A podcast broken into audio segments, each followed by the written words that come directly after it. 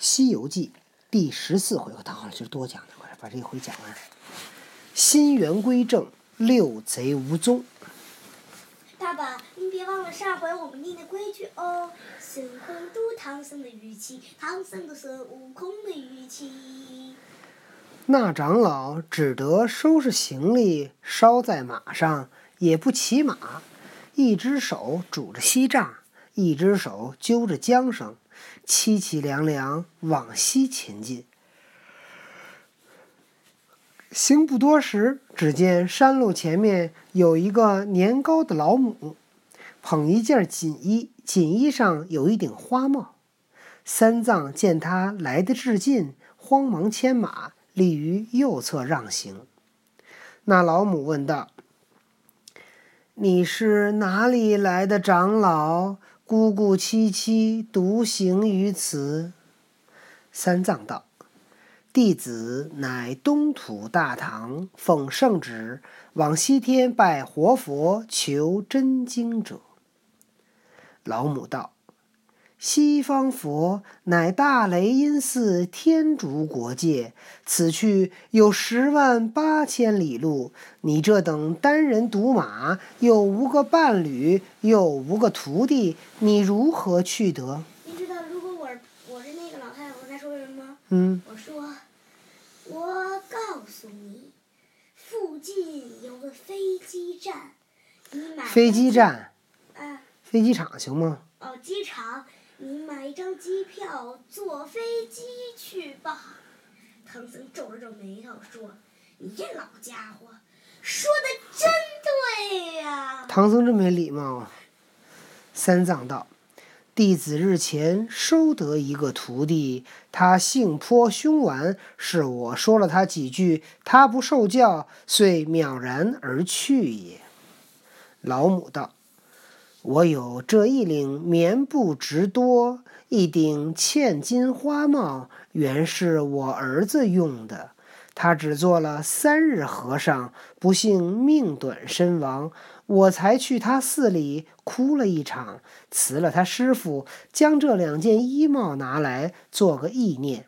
长老啊，你既有徒弟，我把这衣帽送了你吧。三藏道：“承老母圣赐，但只是我徒弟已走了，不敢领受。你看这个唐僧多诚实啊！等会儿，爸爸，不是说好了唐僧和孙悟空那？那别的小朋友听不懂了，该没关系，爸爸您当众说一下，小萌跳跳让他来呢。好吧，小朋友们，我不得不告诉大家，应小萌跳跳姐姐的要求，我们决定让孙悟空给唐僧配音，让唐僧给孙悟空配音，所以大家听的时候可得注意分辨喽。老母道：“他哪乡去了？”三藏道。我只听得“呼”的一声，他回东去了。老母道：“东边不远就是我家，想必往我家去了。我那儿还有一篇咒，唤作定心真言，又名作紧箍咒。你可暗暗的念熟，牢记心头，再莫泄露一人知道。我去赶上他，叫他还来跟你。”你却将此衣帽与他穿戴，他若不服你使唤，你就默念此咒，他再不敢行凶，也再不敢去了。好家伙，老太太害孙悟空呢！三藏闻言，低头拜谢。那老母化一道金光，回东而去。三藏情知是观音菩萨受此真言，急忙搓土焚香，望东恳恳礼拜。爸爸停。嗯。观音菩萨不在南海吗？嗯。咋咋老家在东边啊？那他找孙悟空去了呗。拜罢，收了衣帽，藏在包袱中间，却坐于路旁诵习那定心真言，来回念了几遍，念得烂熟，牢记心胸不提。因为他得记那个猪八戒和沙和尚。却说那悟空别了师傅，一筋斗云，径转东洋大海。按住云头，分开水道，径至水晶宫前。早惊动龙王出来迎接，接至宫里坐下礼毕。龙王道：“近闻得大胜南蛮，南蛮失贺，想必是重整仙山，复归古洞矣。”悟空道。龙王也服从他了。悟空道：“我也有此心性，只是又做了和尚了。”龙王道：“做甚和尚？”行者道：“我亏了南海菩萨劝善，教我正果，随东土唐僧上西方拜佛，皈依沙门，又换为行者了。”龙王道：“这等真是可贺可贺，这才叫做改邪归正，惩创善心。既如此，怎么不西去复东回何也？复东回何也？”行者笑道：“那是唐僧不识人性，有几个毛贼捡净，是我将他打死，唐僧就絮絮叨叨说了我若干的不是。你想老孙可是受得闷气的，是我撇了他欲回本山，故此先来望你一望，求中茶吃。”孙悟空跟这儿分精神分裂了都，一会儿孙悟空，一会儿唐僧，一会儿孙悟空，一会儿唐僧。龙王道：“丞相，丞相。”当时龙子龙孙即捧香茶来献。茶毕，行者回头一看，见后壁上挂着一幅某人进旅的画儿。行者道：“这是什么景致？”龙王道：“大圣在先，此事在后，故你不认得。”行者道：“怎的？是个三进旅的故事？”龙王道：“此仙乃是黄石公，此子乃是汉室张良。石公坐在桥上，忽然失旅于桥下，遂唤张良取来。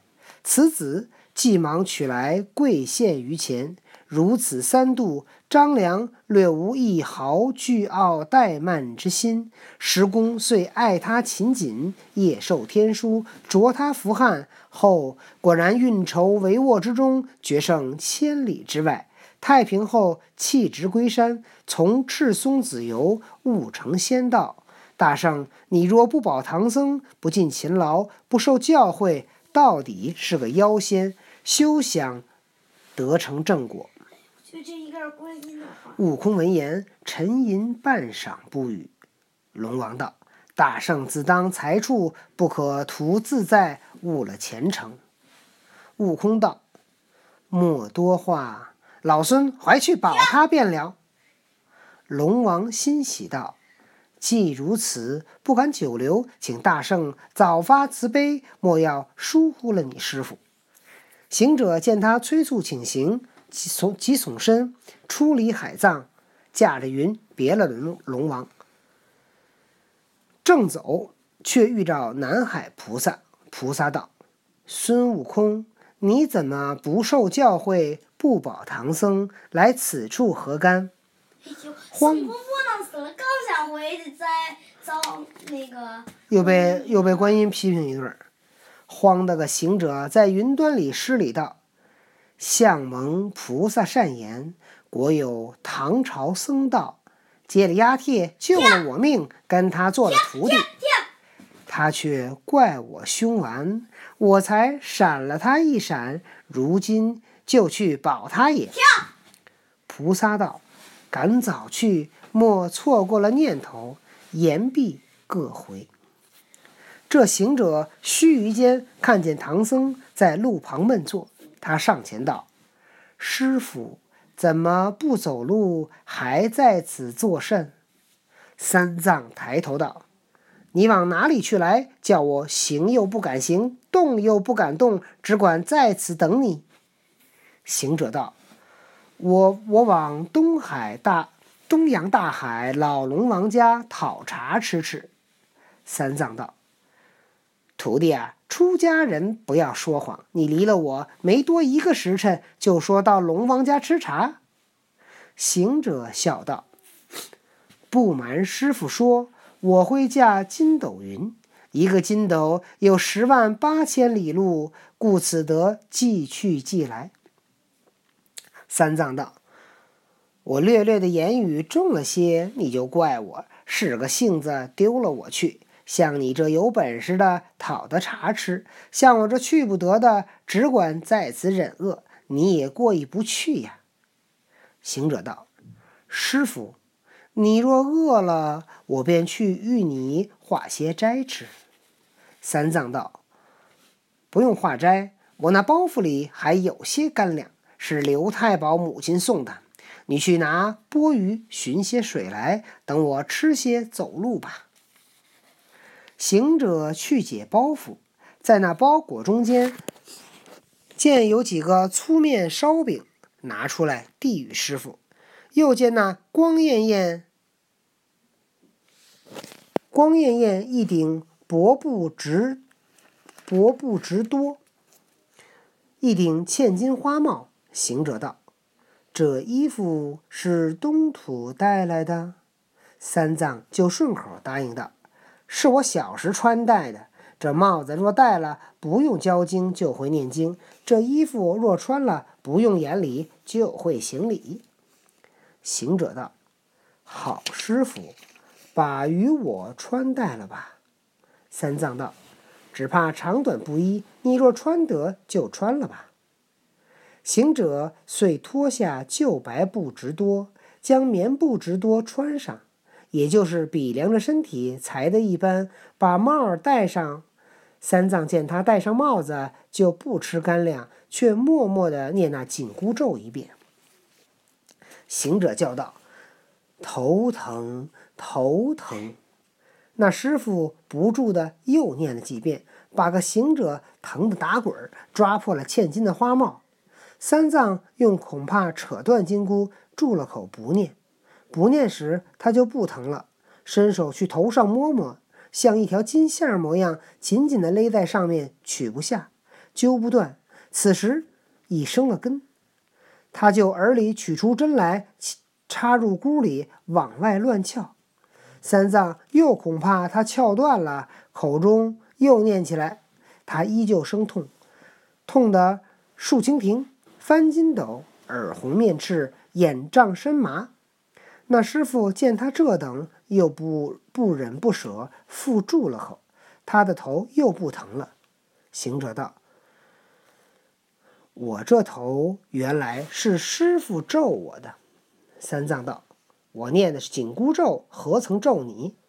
行者道：“你再念念看。”三藏真个又念，行者真个又痛。只叫默念，默念，念动，默念，默念，念动，我就疼了。这是怎么敢说？三藏道：“你今番可听我教诲了？”行者道：“听教了。”你再可无礼了，行者道：“不敢了。”啊，最后一段了啊，该好好读了啊。他口里虽然答应，心上却怀不善，把那针晃一晃，晚来粗细，望唐僧就欲下手，慌得长老口中又念了两三遍。这猴子跌倒在地，丢了铁棒，不能举手，只叫师傅：“我晓得了，再默念，再默念。”三藏道。你怎么欺心，就敢打我？行者道：“等会儿，你刚才那个唐僧的语气和孙悟空的语气都做错了。”行者道：“我不曾敢打。我问师傅，你这法儿是谁教你的？”三藏道：“是世间一个老母传授我的。”行者大怒道：“哼，不消讲了。这个老母坐定时那个观世音，他怎么拿当害我？等我上南海打他去。”三藏道：“此法既是他授予我，他必然先晓得了。你若寻他，他念起来，你却不是死了。”行者见说的有真理，说的有理，真个不敢动身，只得回心，跪下哀告道：“师傅，这是他奈何我的法儿，叫我随你西去，我也不去惹他，你也莫当常言，只管念诵，我愿保你。”再无退悔之意了。三藏道：“既如此，服侍我上马去也。”那行者才死心塌地，抖擞精神，速一速棉布直多，扣背马背马匹，收拾行李，奔西而进。毕竟这一去，后面又有甚话说？且听下回分解。